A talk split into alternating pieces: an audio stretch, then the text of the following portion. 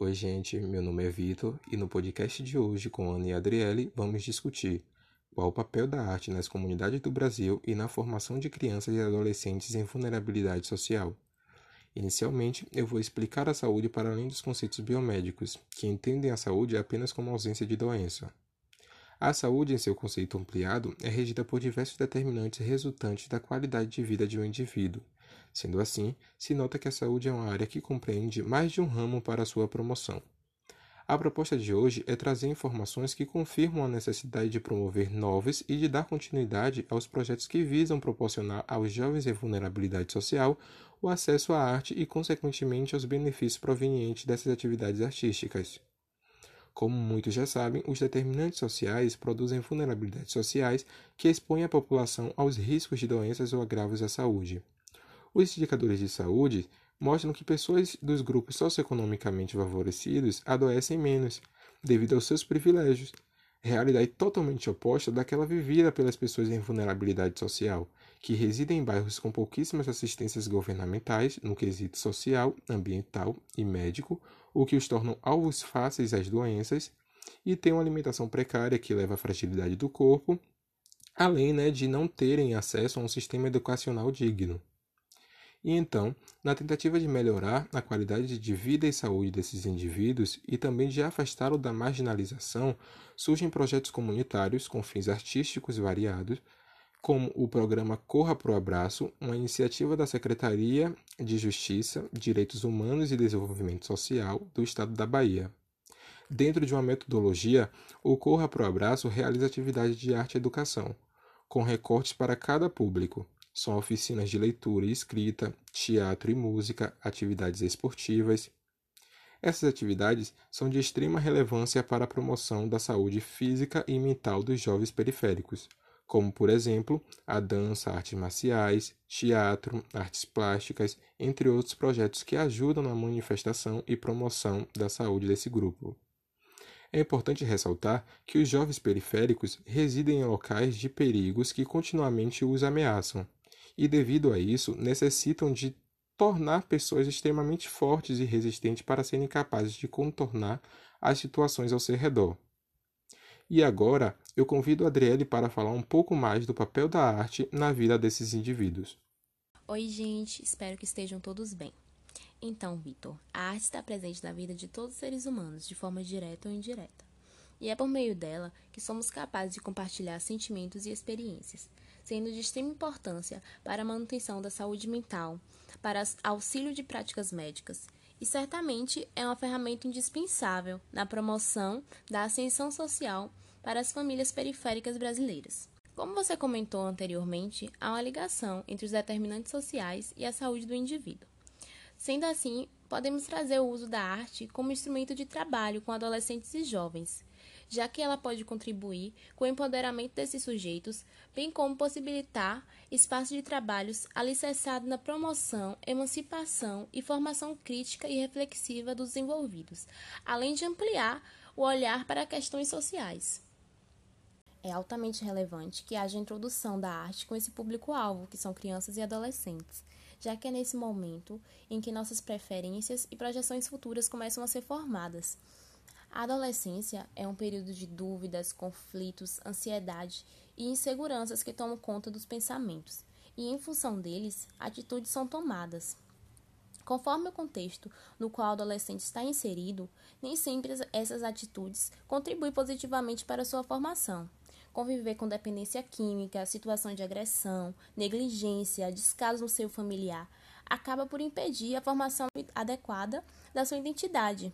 Essa construção é fundamental para o pleno desenvolvimento do futuro cidadão, pois todas as ações e convicções da vida adulta têm como pilar a identidade de cada um. Em caso de adolescentes em situação de vulnerabilidade social, o resgate da identidade e a promoção de uma construção saudável e equilibrada torna-se emergencial. Boa pontuação, Adriele. Ana, eu gostaria de saber um pouco mais sobre essas atividades artísticas e quais os seus benefícios para a saúde. Bem, Vitor, é, existem muitas formas de expressar as artes, né? Como pinturas, danças, músicas, filmes, entre tantas outras. É comprovado e demonstrado a partir de estudos que, quando temos contato com alguma delas, impactos físicos e mentais são provocados, podendo levar a benefícios da saúde, tanto de quem cria quanto quem tem contato com ela. No cotidiano, as práticas artísticas contribuem para a melhoria da qualidade de vida e, consequentemente, para o aumento da longevidade, amenizam traumas psicológicos e os substitui por experiências que proporcionam felicidade. Além disso, a arte pode ser utilizada também como instrumento de inclusão social e multiplicadora de aprendizagem, como você discutiu anteriormente. As artes marciais, como judô e muay thai, no Brasil, já levaram jovens de comunidade às Olimpíadas. A exemplo de Rafaela Silva, judoca que iniciou na comunidade aos 5 anos de idade, mais ou menos, na Associação de Moradores da Favela Cidade de Deus, no Rio de Janeiro. Esse caminho levou Rafaela a ser a primeira brasileira campeã mundial de judô, além de ganhar ouro nos Jogos Olímpicos de 2016. Como Rafaela, existem várias crianças e jovens que começaram suas carreiras na arte e se desenvolveram para que pudessem mudar suas realidades em relação à vulnerabilidade que se encontravam, especialmente na falta de assistência social, que acarretava em péssimas condições de saúde. Bom, é inevitável afirmar que a arte tem um papel importantíssimo na manifestação da saúde dos indivíduos, seja ele vulnerável ou favorecido socialmente. Quando essas atividades artísticas são procuradas por aqueles em condições subalternas, na maioria das vezes é em busca da distração da realidade instável e marginal vivenciada por eles. Mas essa distração ela vem acompanhada de saúde, tanto física quanto mental. Sim, exatamente. Inclusive, hoje, nossos ouvintes poderão testemunhar um depoimento real de um jovem solteiropolitano, na qual ele relata sobre o impacto do acesso à arte na sua vida e saúde. Ouçam. Então, meu nome é Roberto Matheus, eu tenho 19 anos, sendo que desses 19, praticamente 9, 10 anos eu passei em cima do tatame. Eu hoje já sou faixa preta de judô, essa arte marcial japonesa. E o entrar no judô foi uma coisa que mudou muito minha vida, principalmente na questão da saúde. E não só na questão da saúde física, né? Eu tinha alguns problemas de respiração, tudo mais, o que me ajudou bastante. O, a atividade física, o judô me ajudou bastante nesse lado. E para mim, mais do que a saúde física, a saúde é, a saúde mental assim foi muito importante a atividade física, porque no judô eu me encontrei eu vivia na época num, num espaço assim que eu não, não me encontrava na minha vida. E aí, bagulho, quando o judô entrou assim, foi transformador, véio, transformador. Muitas coisas aconteceram por causa do judô. A disciplina, você fica ajuda muito na disciplina, véio. as pessoas acham que não, não todas, né, mas muitas pessoas ainda acham que arte marcial é sinônimo de, de briga, de coisa assim, e tudo que a gente aprende pelo menos o que eu aprendi na arte marcial que eu pratico, no local que eu pratico, era tudo ao contrário de briga. É você aprender, você ter o seu autocontrole, você estar tá bem consigo mesmo. Você vai pro treino e às vezes você tá com raiva, você, des, você descarrega toda a sua raiva no treino, velho. Treina forte, treina duro e sai renovado de lá, velho. Se gasta a sua energia, tanto a sua energia física, assim, bota a energia para fora, e também a energia ruim do seu dia você descarrega também a arte marcial e os esportes assim são um bem para a saúde assim sensacionais, velho. Uma coisa que não tem como você medir em números em nada. Tanto na saúde do corpo quanto na saúde da mente. Até tô há um tempo sem fazer, tô uns dois, três meses sem praticar. Por causa principalmente da faculdade e do trabalho. Mas assim que puder eu tô voltando porque é uma coisa apaixonante assim. É difícil para mim ficar fora dos tatames porque é uma coisa que me faz me sentir muito bem. Muito bem e a distância é muito ruim, muito ruim a distância do tatame. Olha, enquanto eu escutava o relato de Mateus, eu lembrei de uma fala do pintor Pablo Picasso, na qual ele dizia mais ou menos que a arte lava da alma a poeira da vida cotidiana.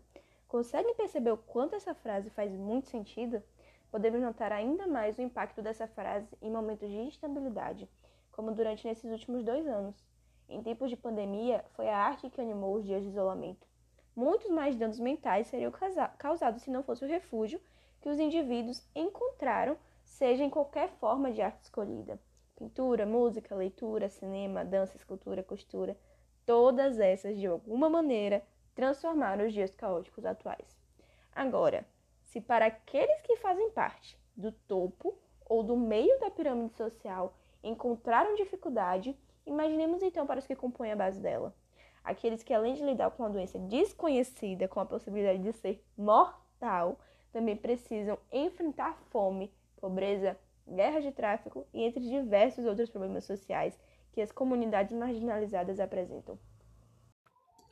Ah, verdade. E assim, diante desse cenário que a Ana acabou de pontuar, como vocês acham que podemos melhorar a oferta e o acesso dos jovens nos programas artísticos?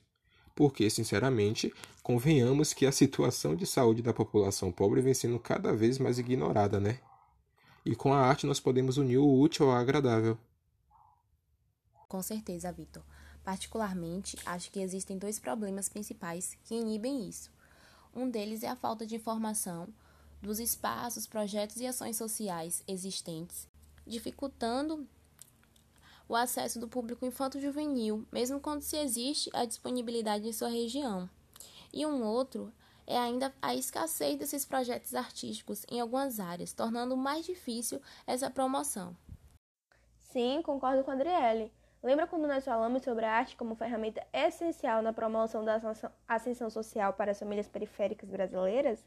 Então, temos um exemplo que com certeza vocês conhecem: a história de vida da cantora Anitta. Cantou em corais da igreja quando criança e iniciou no meio artístico com 16 anos, nas casas de show da comunidade de Honório Gurgel, no Rio de Janeiro. Hoje é uma das maiores artistas do Brasil, tendo conquistado cada vez mais o seu espaço no mundo.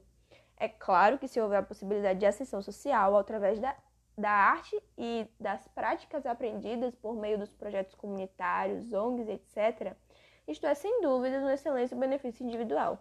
Porém, a visão da arte ligada à saúde e a tentativa de entregar a esses jovens um espaço de acolhimento, segurança e bem-estar, por si só já é uma significativa promoção do conceito ampliado de saúde, né?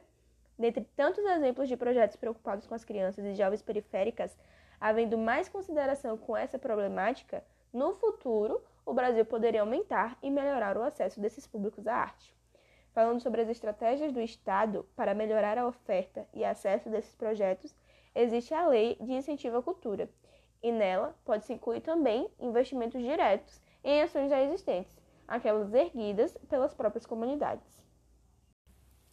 Tem também um projeto desenvolvido aqui na Bahia, pelo artista Carlinhos Brau, a Associação Pracatu Ação Social, que possui um eixo de atuação a qual utiliza estratégias metodológicas que auxiliam o desenvolvimento musical dos alunos, buscando para além do ensino teórico, desenvolvendo uma atitude responsável, solidária e cidadã. Fora esse programa, temos também aqui na Bahia o projeto Corra para o Abraço, mencionado anteriormente por Vitor no início do podcast. Nascido em 2013 e realizado na cidade de Salvador, Lauro de Freitas e Feira de Santana. O Corra para o Abraço está aberto para as pessoas em situação de rua e jovens que residem e transitam em territórios com alto índice de violências e problemas sociais, levando o cuidado para as ruas, reduzindo os riscos e danos à saúde, diminuindo assim as iniquidades existentes. Sim, sim. Precisamos urgentemente encarar a arte e a cultura como forma de conhecimento e oportunizá-la às crianças para que elas construam sua experiência cultural e artística e assim também consigam promover a saúde física e mental para suas vidas.